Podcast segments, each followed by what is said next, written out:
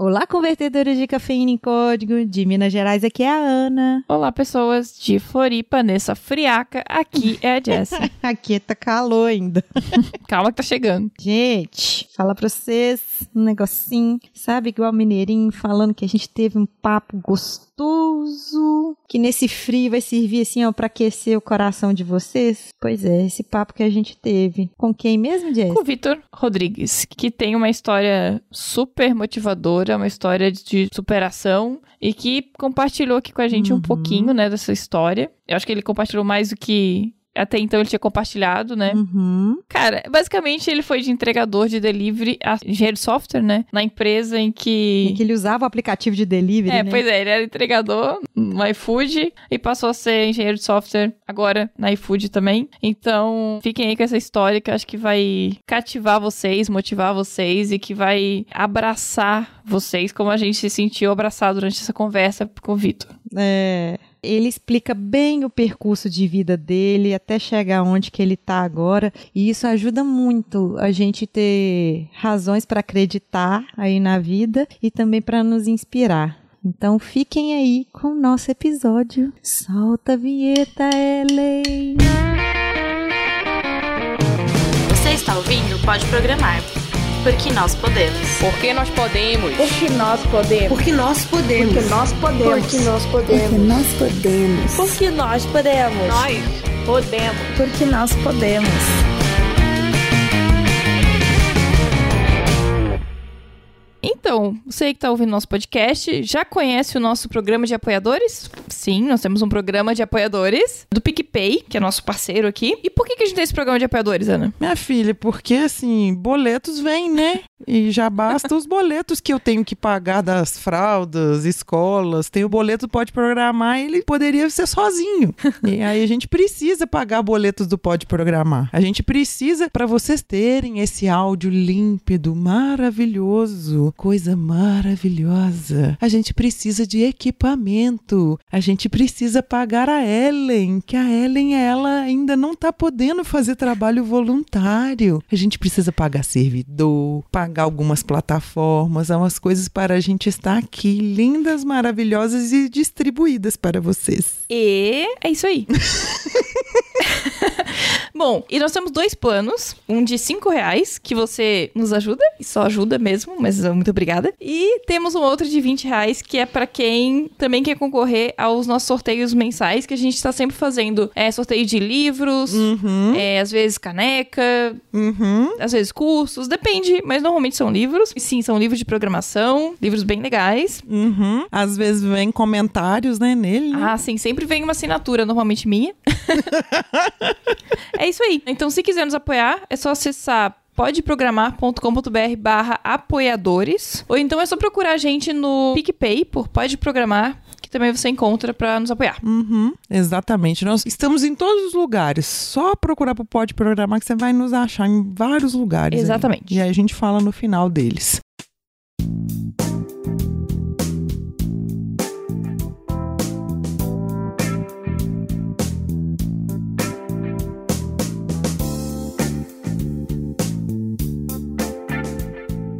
Vou apresentar para vocês o convidado desse nosso podcast amado, lindo e maravilhoso. A gente tem o prazer de receber aqui o Vitor. Vitor, por favor, se apresente pra gente, conte quem é você, o que que você tá fazendo da vida, como que você chegou na área de TI. Conta só uma breve apresentação aí que daqui a gente vai destrinchar a conversa. Olá, pessoas. Meu nome é Vitor Eleutério e o que eu faço da vida hoje, eu sou um software engineer do iFood.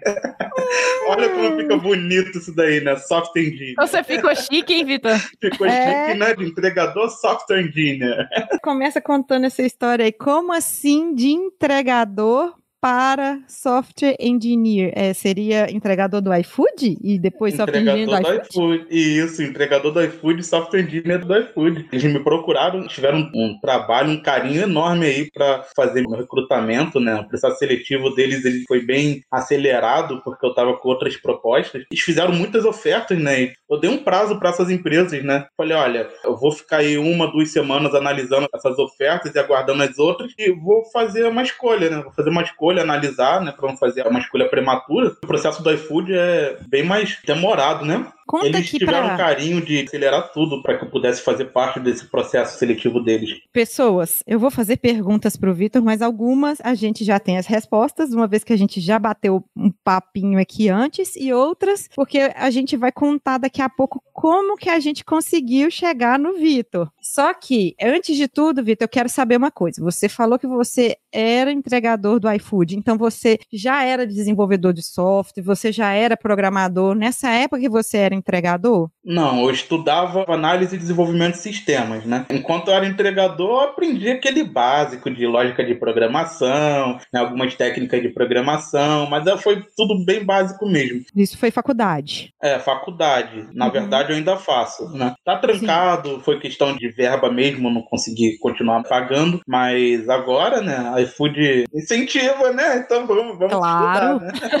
Claro, a gente percebe aí que assim tem muita gente que tá afim de fazer uma graduação e tem essa dificuldade, ou porque não consegue se bancar quando vai para alguma federal, que aí tem que mudar de cidade, ou às vezes quando está na mesma cidade que tem que custear as mensalidades, material didático e mais uma pancadinha de coisas aí. A gente super É entende complicado. a gente trouxe o Vitor aqui agora para ele contar um pouquinho de como a gente chegou por ele. Eu vou contar aqui um pouquinho quando eu e a Jessie a gente senta para a gente planejar como que vai ser aí os próximos episódios e tudo mais. Ela falou assim: Nana, para tudo, para tudo. Teve essa postagem aqui no LinkedIn, dá uma olhada aqui nessa postagem. Vamos pular aí algumas pautas, vamos deixar para depois. Depois a gente resolve isso aí. Dá uma olhada nessa pessoa aqui. Aí a Ana e a Jessie, né, ficaram assim babando de maravilhada com a forma que o Vitor falou na postagem dele, de uma forma Acho que o ponto é, né, como o Vitor conseguiu pegar um limão e transformar numa grande limonada, né, isso. Vitor? Aí, Vitor, conta pra gente como que foi isso. Conta. Eu acho que é exatamente o que vocês falaram, né? O, o grande lance ali não foi o que eu fiz, mas como eu fiz, né? Eu tive muita dificuldade, mas eu não coloquei limite, né? Hoje eu tô rindo disso, mas na época foi muito tenso, né? Foi muito tenso, foi muita dor de cabeça, foi muita agonia, mas são nas horas difíceis que a gente acaba sendo mais criativo, né? A gente tem que se virar pra sair daquela situação que a gente tá, né? A maior dificuldade era a minha infraestrutura mesmo. Meu equipamento era um equipamento muito fraco. Ah, Vitor, qual é o equipamento que você tinha? Eu vou falar. Era um notebook Dell. Nossa, o notebook Dell é muito caro. Não, cara, é um notebook Dell de 2012. Segunda geração 2.5, memória de- de DR3, né? 6 GB de memória de DR3. Pra quem é leigo, né, eu vou explicar. Simplesmente não dá pra fazer um- desenvolvimento mobile com esse equipamento. Ah, Dá até dá, na persistência dá, mas não dá com prazo de 10 dias. Quanto tempo que demora pra abrir o emulador do Android? Ah, naquele computador lá levava uns 50 minutos pra abrir e depois que abrir ele tinha que raciocinar, não, sou um emulador, tem que rodar alguma coisa aqui. Aí clicava em um aplicativo, levava mais uns 10, 15 minutos pra abrir o aplicativo. A seta simplesmente travava e quando voltava já voltava lá no outro canto, você não conseguia fazer nada. Eu olhei assim e falei, pô, não dá pra fazer nada com isso daqui não. Qual era a minha alternativa, né? A minha alternativa era debugar usando o próprio celular. Só que meu celular tava com a tela quebrada. Quando eu falo pras pessoas, né, que a gente que é pobre, a gente realmente fica em condições bem sensíveis, né? São coisas que as pessoas assim costumam nem notar, né? Nem notar. Muitas vezes a gente tem dificuldade de comprar um cabo USB, que você compra aí na rua aí 15, 20 reais um cabo aí. Eu não tinha 15, 20 reais pra comprar um cabo. É Às esse vezes o esses nível 15, de, de... 20 reais era pra pagar uma comida, pra pagar É, alguma, algum produto de exatamente. higiene pessoal, coisas que é pra Exatamente. sobrevivência, né? O gás, né?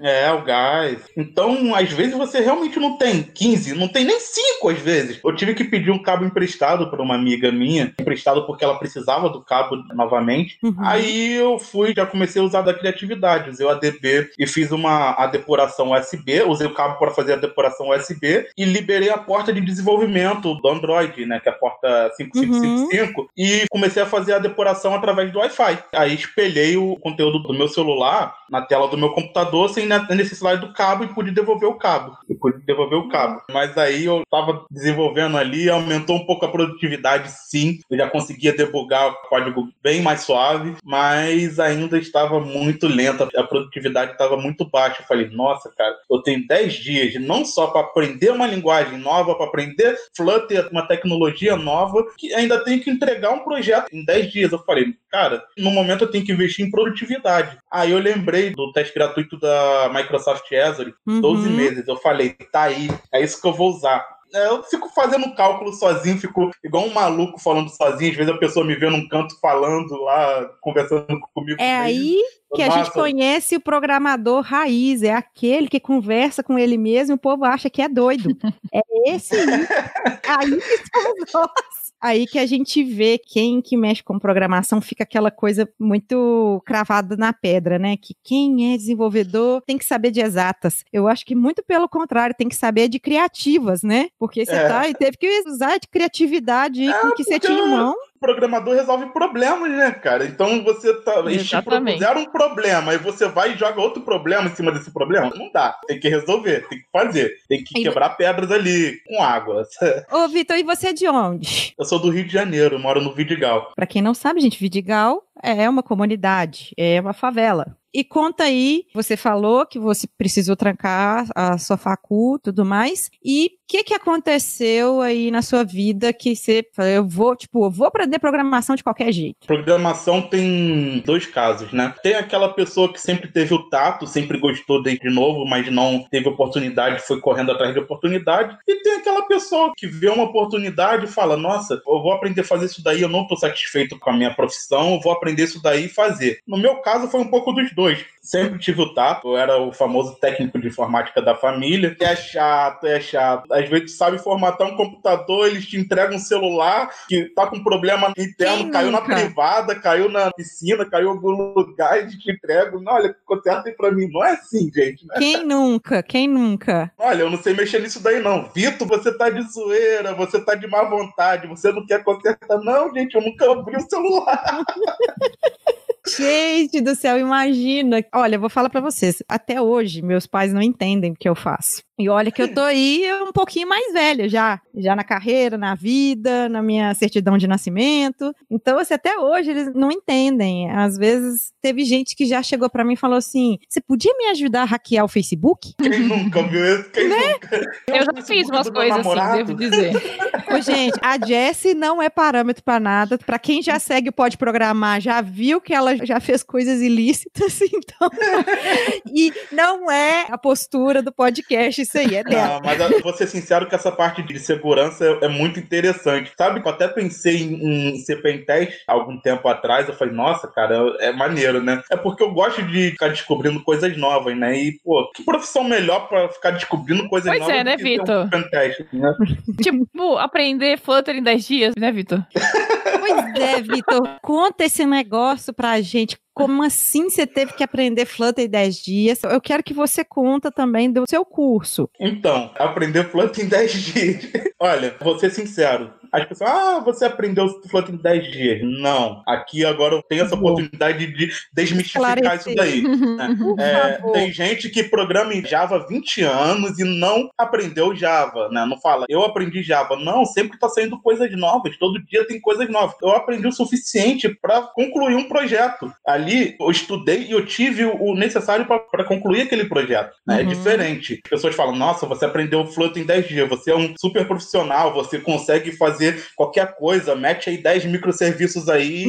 Pro- Não, não é assim não. Acha que você parece daquele filme lá, o Todo Poderoso, né? Que tipo, É. fica ali na frente ali do computador, teclando, teclando, teclando, e dali sai mil coisas ali, né? quando você tá falando com a pessoa leiga, né? Tem como você nem rebater. Ah, você não sei. Ah, ok, é isso daí. Tá bom, mas quando você tá falando com desenvolvedores, né? Você tem que ser aberto, não é isso? É. Não sou um super gênio, não. Não sou um super gênio que olhei ali, nossa, olhei a documentação, aprendi. Não é isso aí, não. Eu aprendi Mas- o suficiente para concluir aquele projeto. Fiz um CRUD, o teste foi bem satisfatório, foi uma experiência muito bacana. Embora o feedback, né, na verdade, não tenha sido tão bom, mas foi uma experiência muito legal. E o bacana é que essa empresa, ela já iria iniciar um departamento mobile, né? E eles estavam recrutando pessoas para esse departamento. O recrutador me deixou bem claro, cara, a gente tá chamando pessoas que já programam em Flutter. Eu Nossa. falei, ah, manda um teste aí que eu vou fazer Eu vou esse teste aí. Eu nem perguntei se dava pra fazer ou não. Não, eu falei, eu vou fazer, me manda um teste aí que eu faço, qualquer coisa aí. Ele me mandou, eu fiz o teste. Foi algo muito legal, né, que nós aprendemos lá no Resília, lá, né, eu falo em todas as entrevistas daí. Uhum. exclusividade. Tem um ditado, né, que a gente usa muito lá, não importa se o pato é macho, eu quero... o- Exatamente Exa- isso que gerente de projeto que fala com a gente. Exatamente o que o cliente pede, né? Aí o gerente de projeto repassa pra gente. Ele fala assim: tudo bem, eu vou entregar o, o ovo pra você, mas aí depois ele fala assim: ó, mas quem vai botar esse ovo vai ser você, programador, tá bom?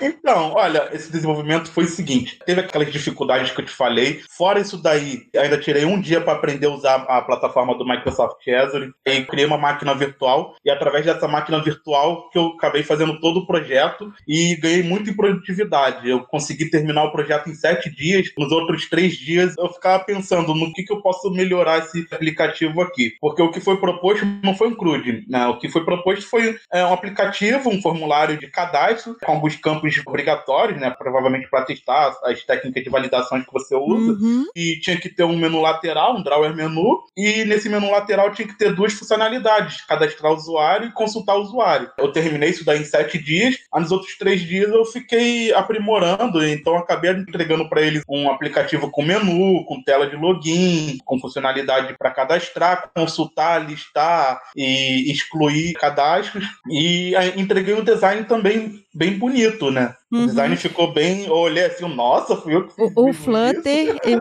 ele dá essa possibilidade de uma forma bem mais fácil, né? Nossa, cara, quando eu vi a forma que você conseguia desenvolver tudo já no padrão Material Design, eu fiquei babando, eu fiquei, caramba, nossa, cara, isso daqui é real. No React a gente tem um trabalho danado pra fazer isso daí, pô, no Flutter tem um monte de widgets ali que já mata, já. Deixa eu te perguntar. Então tá, vamos friamente criar aqui uma timeline de tudo que aconteceu. Por que que eu tô falando isso? É porque assim, às vezes a gente tá ali, a gente recebe um teste para fazer, naquele momento a gente às vezes fica num sufoco, não sabe o que fazer. No seu caso, você teve um monte de empecilho. Às vezes muitas pessoas não vão ter tantos empecilhos que você tem ou vão ter também a- talvez até mais. Então eu tô querendo aqui ver se a gente consegue Eu- criar uma timeline Ana, aqui de tudo. Hum. Antes eu queria falar uma coisa bem interessante ali que o Vitor falou, ah, porque as pessoas falam, ah, você aprendeu Flutter em 10 dias, você é um gênio e tal. Observando, né, ele contar tudo isso, eu, parei pra pensar, cara, como, quantas vezes na nossa profissão, né, a gente passa por momentos como esse em que a gente tem que usar a criatividade pra tirar soluções da cartola, né, o, o Uhum. ovo do pato macho.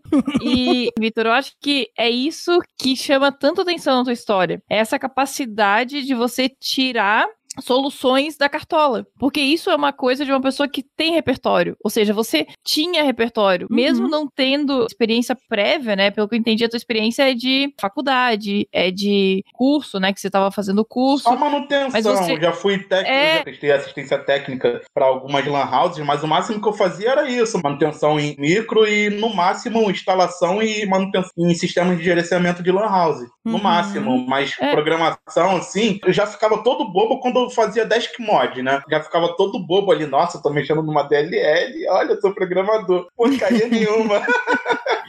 Mas eu acho bacana, assim, é, quem às vezes pensa nisso, porque depois, depois que você fica mais calmo, primeiro você fica vislumbrado, depois você fica mais calmo, você pensa assim, epa, eu preciso aprender isso. Aí o seu campo vai ampliando, eu também preciso aprender aquilo, eu preciso aprender aquilo, só que tem que tomar cuidado que tem gente que fica assim, desespera. Então, por É. isso que eu tava querendo que você fizesse uma timeline aqui com a gente, para as pessoas entenderem. Então, antes de você fazer o processo seletivo no iFood, o que que você tinha de conhecimento das suas ferramentas de skills técnicos. Você sabia o que de back-end, o que de front-end, o que, eu que você tinha sabia uma antes? noção muito rasa. Eu tive o privilégio, né? Eu considero um privilégio porque não é todo mundo que tem essa oportunidade. Eu realmente gostaria muito que todos tivessem a oportunidade de fazer o curso que eu fiz. O Uhum. curso da Resília, ele é um curso de programação, mas eles mesmos costumam dizer que o curso nem é de programação, é um curso de hábitos, né? Eles fortalecem muito as suas habilidades de soft skill. E foi exatamente isso que me ajudou muito também nesse processo, né? Obviamente que é interesse, vontade, tudo isso daí parte da pessoa também, mas lá nós aprendemos e aprimoramos mu- muito nossas habilidades de soft skill e eu acabei utilizando isso pra caramba. Tem muitos cursos que eles te dão um peixe, né? Como que você faz essa página aqui em HTML? Aí vai ter um professor ali, ó, escrevendo no quadro ali a sintaxe do HTML e o cara vai e copia, mas poxa, tem diferença de você copiar algo e aprender. Não, na Resília, o foco do curso é aprender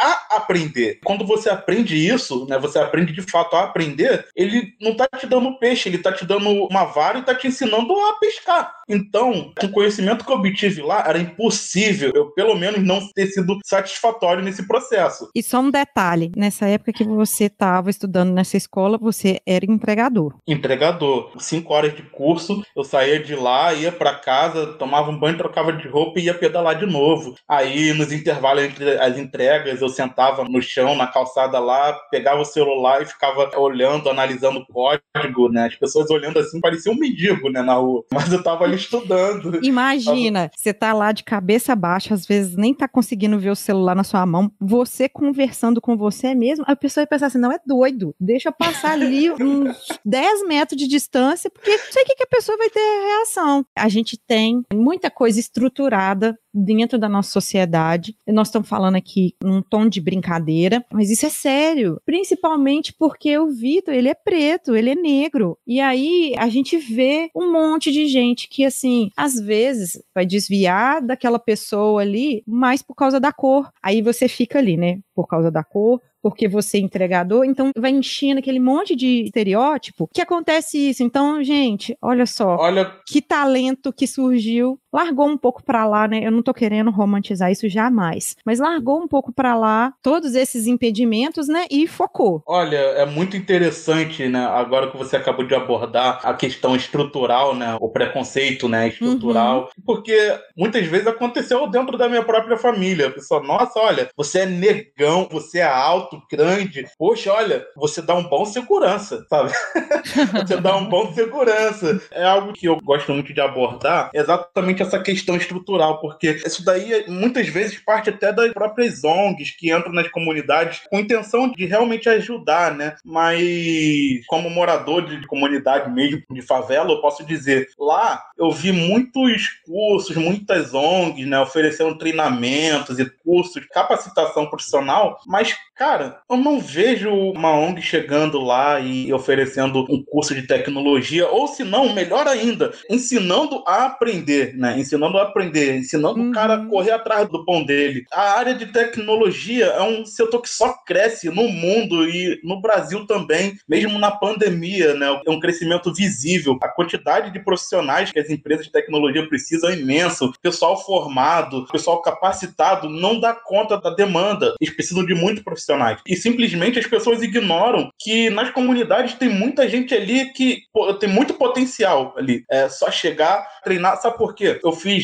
diversas entrevistas, mais ou menos umas 30 entrevistas, né, pra umas 30 empresas diferentes, fiz um monte Deu de pra cansar, processo. não deu? Deu muito, muito. Imagina quanto teste de raciocínio lógico que eu não fiz no Nossa. mesmo dia. Olha, eu vou confessar que teve dia que eu olhava assim minha mão, elas ficavam tremendo, eu não conseguia ficar segurando um- uma caneta nem nada sem tremer. Aquilo dali afeta realmente o sistema nervoso de uma tal forma que Uhum. e é incrível, né? É incrível. Importante você levantar isso, né? Porque às vezes as pessoas ficam numa ansiedade muito grande, quer dar o seu melhor, e no seu caso, como você tentou dar o seu melhor num monte de entrevista, eu imagino que a ansiedade ultrapassou a tampa. E aí deve ter tido essas reações de ficar tremendo, às vezes não conseguir dormir, de ter palpitação, aquelas coisas que a gente sabe. E Olha, também o burnout, né? Eu tava dormindo muito pouco, tava tendo uma, aí umas quatro horas de sono por dia, eu tava dormindo muito pouco. Assim, ansiedade, na verdade, não era ansiedade, era uma explosão de sentimento, porque, assim, tudo que eu sonhava na vida era me tornar um, um profissional qualificado, capacitado e de valor dentro do mercado. O que eu sonhava, para mim, daqui 10, 20 anos, era ser um profissional disputado no mercado, que a empresa, nossa, não, quero o Vitor. Aí eu chegasse pra empresa, olha, eles me fizeram uma proposta tal. A empresa, olha, eu te ofereço tanto se você vier pra cá agora, sabe? Não só em questões monetárias, tá? Mas, assim, eu sempre sonhei em ser um, um profissional de valor, né? É de valor. aquele salário muito mais emocional. É lógico que tem o financeiro, né? Mas aquela emoção de você sentir, né? Reconhecido e tudo mais. reconhecido. E nossa, cara, é, tinha empresa que ficava me mandando oferta. Né? Qualquer oferta que você receber, né? fala com a gente antes, fala qual é a oferta que a gente vê se a gente consegue fazer algo a mais. Eu não sei quem ficava nessa disputa. Então conta, a gente não falou da timeline, que eu pedi pra falar. Bom, A gente não consegue. não consegue, mas eu queria saber qual foi o gatilho que aconteceu para ter essa explosão de reconhecimento, das pessoas se interessarem pelo seu trabalho e assim, interessar muito além das suas origens, do seu porte de segurança. Então, agora sim, vou aproveitar essa tua pergunta e vou fazer uma timeline.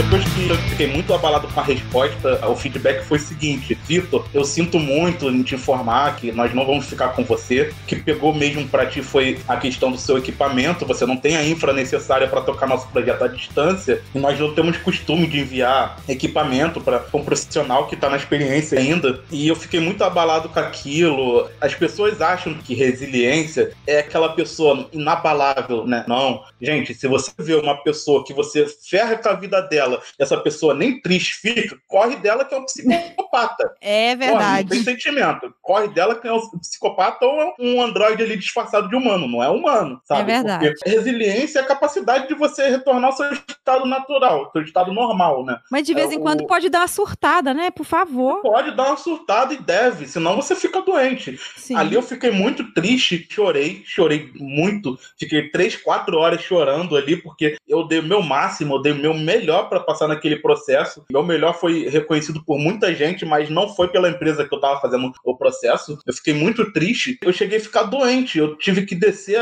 o morro onde eu moro, lá, o Vidigal, para comprar remédio, porque me deu ataque de sinusite de madrugada. E lá Nossa. tem farmácia, mas não tem farmácia de madrugada. Então eu tive que ir pro Leblon, outra área, outra região, eu tive que ir pro Leblon para comprar remédio, porque eu tive crise de madrugada, de sinusite. Olha só como é que o seu psicológico ficou abalado, né? E fiquei a semana doente, e fiquei a semana doente, não foi só aquele dia, deu febre. Então, realmente essas coisas impactam muito quando você dá teu melhor, você dá teu sangue ali, você dá mais do que 100% e você recebe o resultado de que você não ficou com a vaga. Mas não foi por falta de desempenho, mas porque você não tem equipamento, você não tem dinheiro. Minha casa é um barraquinho com as paredes todas descascando, muita umidade. Eu sou realmente pobre e eu tento sair da pobreza estudando através de estudo, esforço, correndo atrás e você tem um feedback que você não passou por falta de dinheiro, aquilo dali acabou comigo naquele momento. Mas aí depois de uns dias, né, eu falei, cara, eu não fiquei com raiva da empresa, eu fiquei triste. É triste, é diferente. Raiva eu não fiquei porque eu entendo que o gestor, nossa, aquele gestor ele me tratou muito bem, recrutador também. Foram todos muito bacanas ali, né? Só o resultado que não foi legal. Mas eu fiquei imaginando a situação que aquele gestor teve que passar para me dar esse feedback. É por isso que muitas empresas falam, nossa, eles foram filho disso, filho daquilo. Não, eu não acho que eles tenham sido, né? A empresa em si tem a política dela. Às vezes a empresa estava num momento ruim, não podia ter essa quantidade de gastos e tudo mais. A empatia a gente tem que ter mesmo quando os resultados não são satisfatórios, não são exatamente o que você quer. Eu queria que, assim, trazer uma reflexão em cima do que você está falando para quem está nos ouvindo. Quem está nos ouvindo pode ser alguém da parte de RH. Gente, eu detesto falar RH, mas é para trazer essa introspecção, essa reflexão que eu vou falar. O Vitor, ele tentou numa empresa que tinha as políticas e deve ter umas políticas bem consolidadas para todo mundo. Tipo assim, o que serve para um serve para outro. Tem aquela máxima, pau que bate em Francisco, bate em Chico. Tem aqui na minha terra, não sei se aí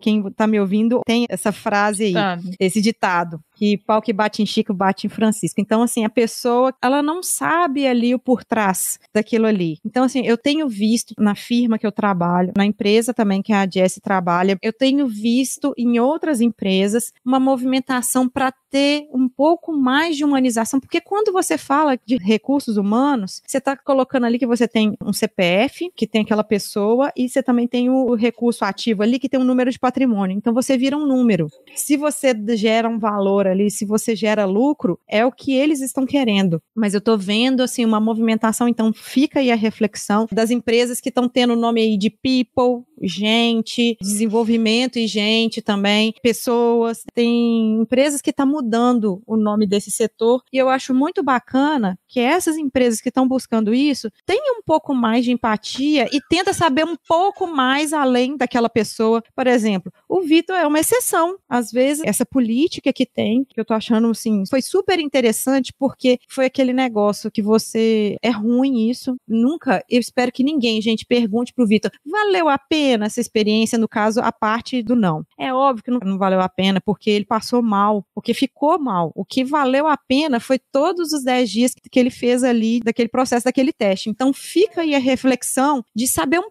pouquinho mais daquela pessoa, porque às vezes você vai estar perdendo um talento e você podia abrir exceção. Ô, Vitor, até essa empresa provavelmente é aí do Rio, né? Do Não é- Olha, me, É me sul. roscou. não, não, mas, mas o que eu queria dizer, Vitor, é que provavelmente se fosse numa outra situação, provavelmente ela chamaria pra você trabalhar talvez presencial, e aí seria uma outra situação, né? Sim. Sim, provavelmente. Fico pensando também a situação que aquele gestor ficou, né? Às vezes a situação é bem acima até dele mesmo, né? Com raiva eu não fiquei, eu fiquei realmente triste, aquilo dali prejudicou minha saúde, e depois disso eu decidi fazer uma reflexão, não por questão de raiva, nem ódio, nem nada, mas para realmente compartilhar com a comunidade o que aconteceu, para que servisse de apoio, né? Para aquela pessoa, olha, você não tá sozinho, essas coisas acontecem, essas coisas acontecem, aconteceu comigo, eu tive uma experiência muito ruim e resolvi também nem citar a empresa, nem os envolvidos, né, também. Eu acho que é uma questão É ética, né?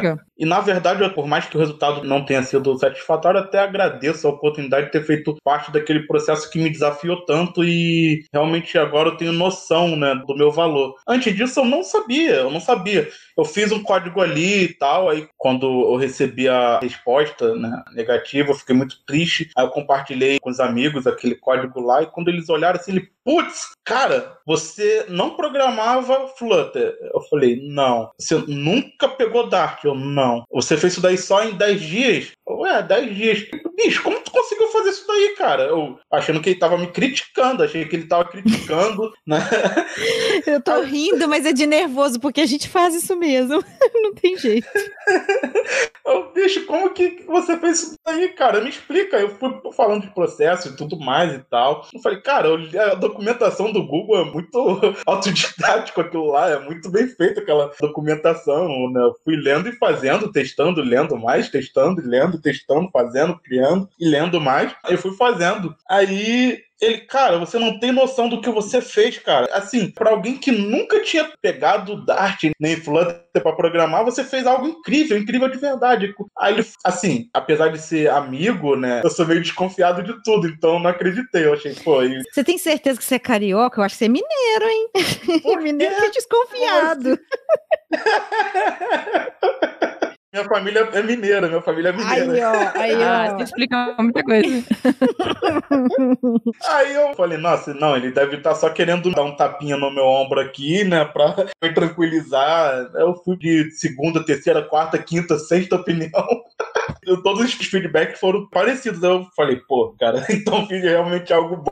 Aí eu você fui- foi nas redes sociais. reflexão. É, eu fiz aquela reflexão lá pra compartilhar o que aconteceu comigo, porque eu falei, nossa, cara, porque antes disso eu havia recebido outro feedback que eu havia sido o melhor candidato, entendeu? Então, depois da Nossa, confirmação que desses profissionais, eu falei, cara, então realmente eu fui bom nisso daí. E depois daquele último áudio que eu recebi do gestor lá, eu falei, a situação foi realmente apenas dinheiro mesmo, né? Foi apenas aspecto social que bateu forte ali. Isso daí me deixou muito triste. Aí eu fiz a reflexão, né? Pra tentar atingir, né? Algumas empresas, eu falei, pensei, nossa, se pelo menos um profissional, né? Dessa área de desenvolvimento de pessoas conseguirem ver isso daí, pra mim já é um ganho. Não fiz isso daí pra viralizar, não fiz isso daí pra ficar chorando no LinkedIn, não, né? Eu fiz realmente. Não, foi bom pra reflexão você refletir, né? Claro. E acabou impactando muito, né? Uhum. Eu vou deixar aqui no post o link desse desabafo do Vitor e também o perfil dele, então pra quem quiser seguir ele e pra vocês lerem, né, o que, que ele tá falando. Mas, ô Vitor, eu acho que tem uma frase que eu acho que impactou muito nesse seu desabafo que é: pra ter um equipamento melhor é preciso ter dinheiro. E como ter dinheiro sem oportunidade? Exatamente É, então- isso. Eu fiz aquele post, teve uma repercussão gigante, eu fiquei muito feliz. Porque assim, eu tava com um monte de entrevistas ali agendado, eu tava fazendo um monte de processo, mas ficava lá olhando a postagem direta. Quando chegou a mil visualizações, eu falei, nossa, cara, chegou a mil visualizações. Aí chegou a cinco Nesse- mil, nossa mãe, olha aqui,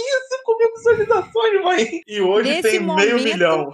Tem 16 mil reações nesse momento que a gente tá E gravando. mil comentários. mais Mil comentários, comentários. e meio milhão de visualizações. E quando você procura aqui, tem uma par de gente que compartilhou esse seu desabafo. Então a gente percebe que outras pessoas têm uma situação parecida, que se identificaram, e aí a gente começa a falar um pouquinho mais do bacana de você ter feito isso, porque com certeza alguém se sentiu representado. Que é uma coisa assim muito bacana que a gente faz com podcast, que é, algumas pessoas falam com a gente: olha, eu sinto representado por vocês. Que o tanto que você está trazendo essa carga, não, apesar de que às vezes o representar, às vezes é uma responsabilidade muito grande. Mas é um trabalho tão bacana você pensar assim: nossa, eu estou sendo porta-voz de pessoas que estão na periferia. Existe uma comunidade que chama Perifa Code, que é muito bacana, tem um movimento disso, mas não no Rio. Perifa Code é lá de São Paulo. Mas aí a gente tem favela em acho que todas as cidades do Brasil lugares. tem. É, até uma coisa que eu ia falar, Ana, é que assim, o Perifa Code ele vem muito por causa disso, né? E até uma coisa que o Uhum. Vitor falou lá no começo, de que, cara, quantos diamantes, assim, que não foram lapidados existem nesses locais, assim. Cara, eu cresci em escola pública e tal, e tudo isso, e eu vi que muitas pessoas foram pelo caminho né, da violência, foram por outro caminho que não Uhum. da educação. E o caminho da educação ele é muito difícil, como o Vitor falou, né? Ele tava, através da educação, tentando mudar a vida dele e passando por todos aqueles problemas. Então, só a vontade também não é tudo, né? Ele precisou encontrar esse curso que ensinou ele a aprender para que ele pudesse. Eu acho que assim, Vitor, não é só o curso, eu acho que não foi só você é isso muito mesmo. importante, Não sabe? foi só o curso, eu É, sempre é. autodidata, né? Parei de Uhum. estudar na quinta série, questões de racismo, né? Eu estudei em escolas aqui no Rio, moro na Zona Sul, que é a parte cara do Rio, mas só que eu moro na favela. Então eu cheguei a ter a oportunidade de estudar em escola, assim, com a grande maioria dos alunos de classe média, classe média alta. E, nossa, cara, ali, sabe o Todo Mundo Odeia o Chris? Então, era Nossa. isso, mas só que na vida real. Tinha até um Greg lá, que só que não era branco, não era branco, era negro também. Mas que bom que você tinha um Greg, porque a gente às vezes vê que as pessoas excluem as outras e as pessoas às vezes se sentem sozinhas. Não tem alguém para estar compartilhando as dores, os sabores, os dissabores da vida, né? Eu ia te fazer uma pergunta um pouco nada a ver, tá? Mas você gosta de ler? Muito. Eu ia chegar nesse ponto. Eu tinha né? Na minha timeline eu disso. ia che- chegar nesse ponto. Eu parei de estudar por questões de racismo, né? Sofri muito preconceito de diretores das escolas onde eu passei e até mesmo professores que estavam acostumados com aquele escopo centrado deles de ensinar para alunos de classe média, não conseguiam lidar com alunos pobres, alunos negros e tudo mais. Nem tinha interesse de ensinar. Eu já tive professores muito bons já, tá? Eu tenho contato da minha professora aqui no meu WhatsApp, uma das minhas melhores amigas, converso com ela até hoje, tenho contato dela já há mais de 15 anos, né? É, a gente conversa muito, muito, muito. Inclusive, quando eu fiz o Enem, ela ficava corrigindo minhas redações sem custo nenhum. Parceira a mesmo. professora virou parceira. Mas eu parei de estudar na quinta série e acabei me tornando autodidata por causa disso. Quando eu era criança, a minha madrinha, ela era doméstica, né? E o filho do patrão dela era um cara muito nerd. Era um cara muito nerd, o cara tinha um monte de HQ. Quando o cara foi se mudar pra faculdade, ele começou a dar as HQs dele, ela começou a mandar pra mim. Eu já tinha parado de massa. estudar. Então, aquilo dali me trouxe duas coisas. Um, o hábito de ler. Comecei lendo HQ, depois a ler livros, né? Comecei a complicar um pouquinho mais a a minha própria leitura. Hoje eu gosto de ler livros, mas minha pegada hoje é, é mangá mesmo. Eu gosto muito. O cara, sem saber, acabou me inserindo na cultura geek. Eu acho legal isso, porque é nesse momento que você, tipo, desafoga um pouco de tanto problema, de tanta coisa na sua cabeça, você vai lá e viaja para um outro universo, e isso faz muito bem para a saúde mental, né? Que é uma coisa Sim, que sempre falta aqui no podcast. Não, aquilo dali era minha válvula de escape, porque eu morava na casa da minha avó com a minha mãe, lá não tinha televisão, eu tinha ataques epiléticos, eu tinha epilepsia. Na verdade, eu acho que eu tenho até hoje, embora eu esteja já há 17 anos sem ter uma convulsão, mas eu acho que eu tenho até hoje porque dizem que não tem cura. Mas naquela época, minha mãe me prendia em casa, eu não podia sair porque ela tinha medo de eu ser atropelado por uma moto, por uma Kombi, por um carro, ou de eu subir em uma laje e ter uma convulsão e cair da laje. Então, não saía de casa. Então, o que eu tinha era eu ficar soltando caixotinho, né? Não sei se você já ouviu falar. né? Minha avó que fazia pra mim. Você pega uma folha de caderno, você dobra ela e você fica soltando pipa, amarra uma linha com ela e fica soltando Oh, pipa com aquilo dali uhum. na varanda. Sim. Ou era isso, ou era ficar escutando rádio com o meu avô, né? Um radinho, a pilha do meu avô com ele. Quando essa pessoa começou a enviar as HQs dele, né, pela minha madrinha, nossa, caramba,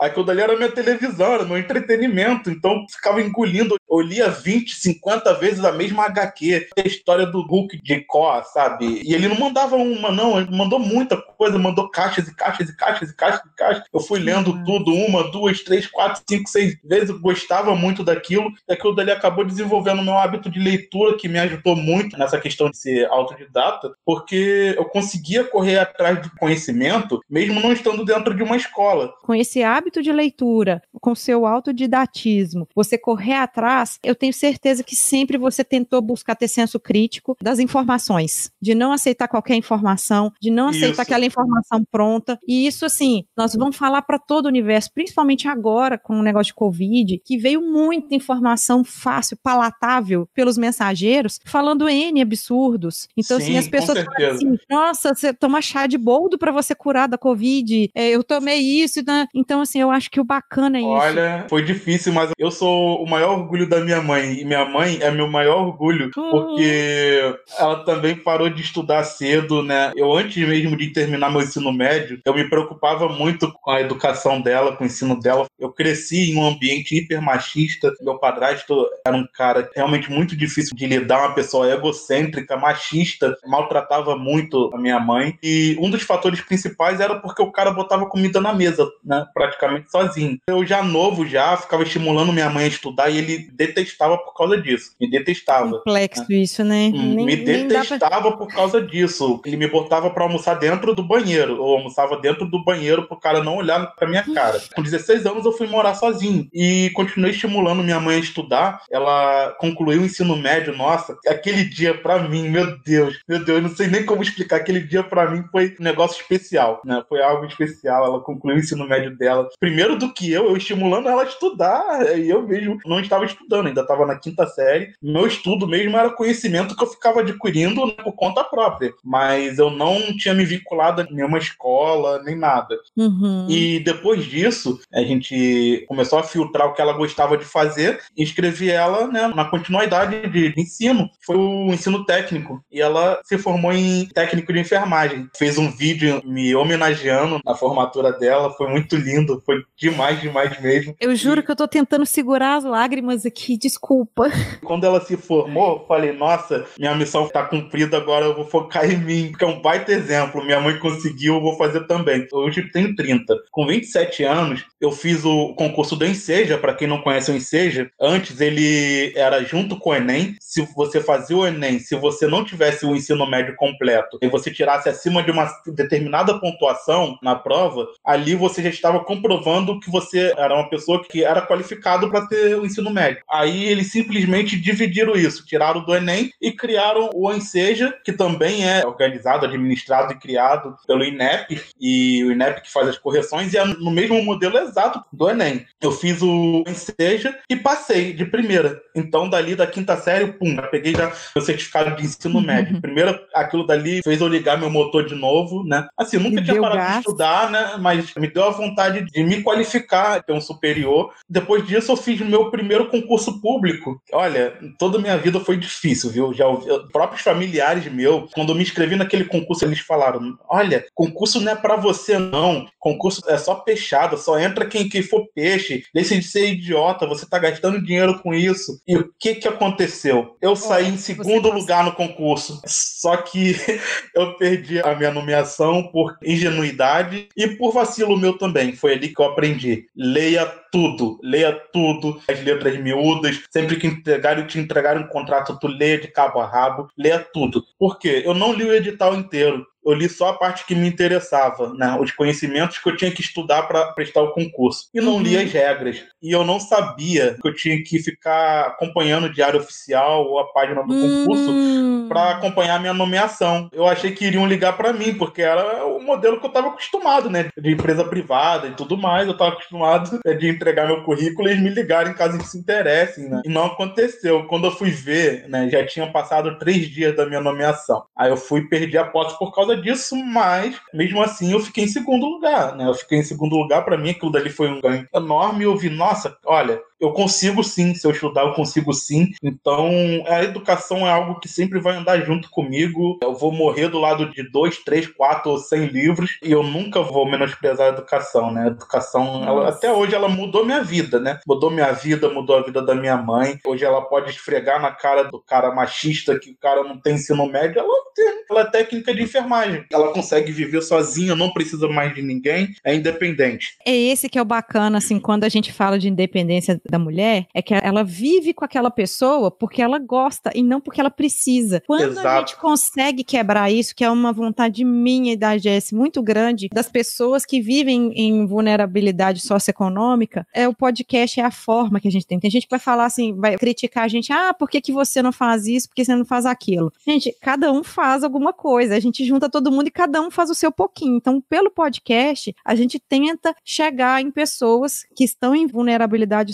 socioeconômicas e falar assim, gente, vamos pensar com calma que vai dar bom, vai dar bom, vamos tentar estudar e você tá mostrando aqui pra gente que dá bom e super bom. Quando eu vou conversar de política, eu sempre falo que, para mim, a solução é apostar na nova geração e na educação. Uhum. Para mim, a solução para tudo, para tudo, seja violência, corrupção, todos os problemas, para mim. Vitor, se resolve com a educação e apostando em novos frutos. Vitor, o dia que a gente, todos, 100% das pessoas conseguirem entender de fato isso, vai existir respeito, vai existir empatia e daqui a pouco a gente vai ver que o sistema político, dessa forma que tá, tá super falido. Então a gente vai ter outras conversas a respeito disso, nós vamos superar um monte de coisa que tá acontecendo aí.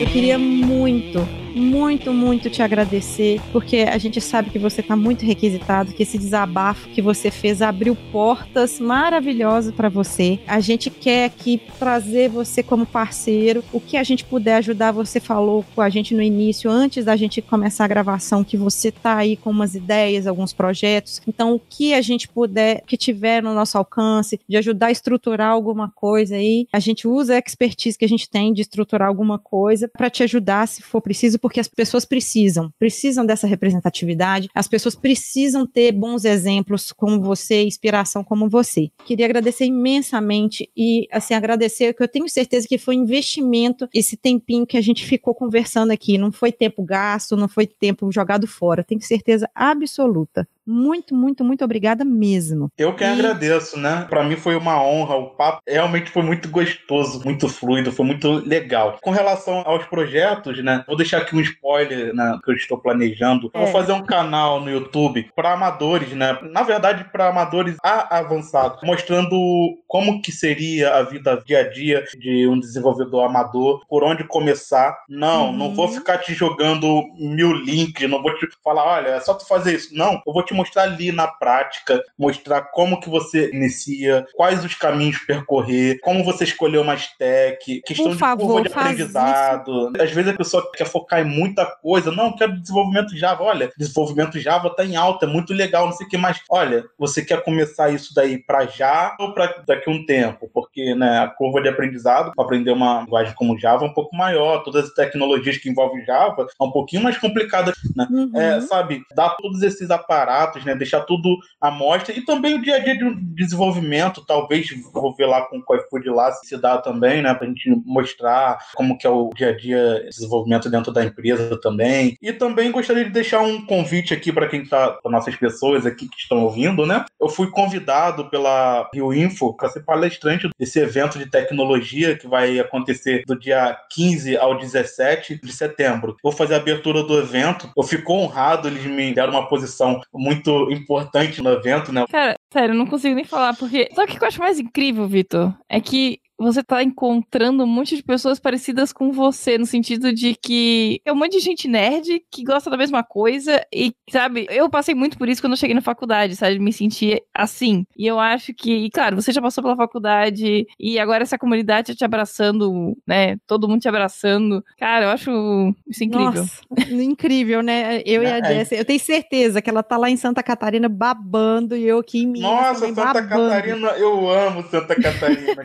cara. Ah, Vitor, vem cá, olha, cara. olha, eu vou te falar, uma vez por ano eu faço um trabalho pro IMPA, não sei se vocês conhecem, Instituto de Matemática Pura e Aplicada, organizadores e criadores da UBMAP, da prova da, da Olimpíada de Matemática. Uhum. Uma vez por ano, eles me chamam pra fazer parte da equipe, né, de digitadores deles, né, o que a gente faz simplesmente é jogar os resultados das provas, né, da correção Uhum. pro banco de dados. Então, uma vez por ano, eu tenho a oportunidade de visitar Santa Catarina, Florianópolis, é um lugar incrível. Eu, eu moro em amo. Florianópolis, Vitor. Então, olha, olha aí. Aí- Onde geralmente eu fico é na parte da Praia dos Ingleses. Eu moro nos ingleses, Vitor. Meu Deus. Calma, Jessie. Daqui a pouco vai ter gente que vai aparecer aí na porta da casa. Calma, não, não dá mais detalhe. Não, não, não, não. Tô dizendo onde é que você Pertinho, fica, não, Vitor. Eu não moro no hotel. Com certeza você conhece, então, o Hotel Oceania. Conheço, Então, conheço. Não dá, não dá mais detalhe. Mas, Vitor, conta pra gente aí. As pessoas, você vai ter essa oportunidade maravilhosa aí no Rio Info de ser keynote. E como que as pessoas te acham pra te chamar pra outros eventos, pra te abraçar, pra comunidade vir e falar, Vitor, vem, vem, vem, vem. Primeiro, o perfil do LinkedIn, né? Ali tem os meus contatos direto, né? Pode falar comigo diretamente pelo WhatsApp, que tá lá exposto no perfil do LinkedIn, que eu respondo Olha- todo mundo. É uma loucura, olha a mas eu pessoa. respondo. Ele não tem limites. É, é- é- olha, ô Vitor, eu vou te falar um negócio. O dia que você, igual eu e Jéssica, a gente tem marido, que a gente tem filho, que a gente tem casa, você vai ver que nem vai adiantar. A, a Jessie, quando ela me manda alguma mensagem, às vezes a gente demora, tipo, às vezes um dia pra responder. Ainda bem que a gente sabe os nossos dramas, sabe?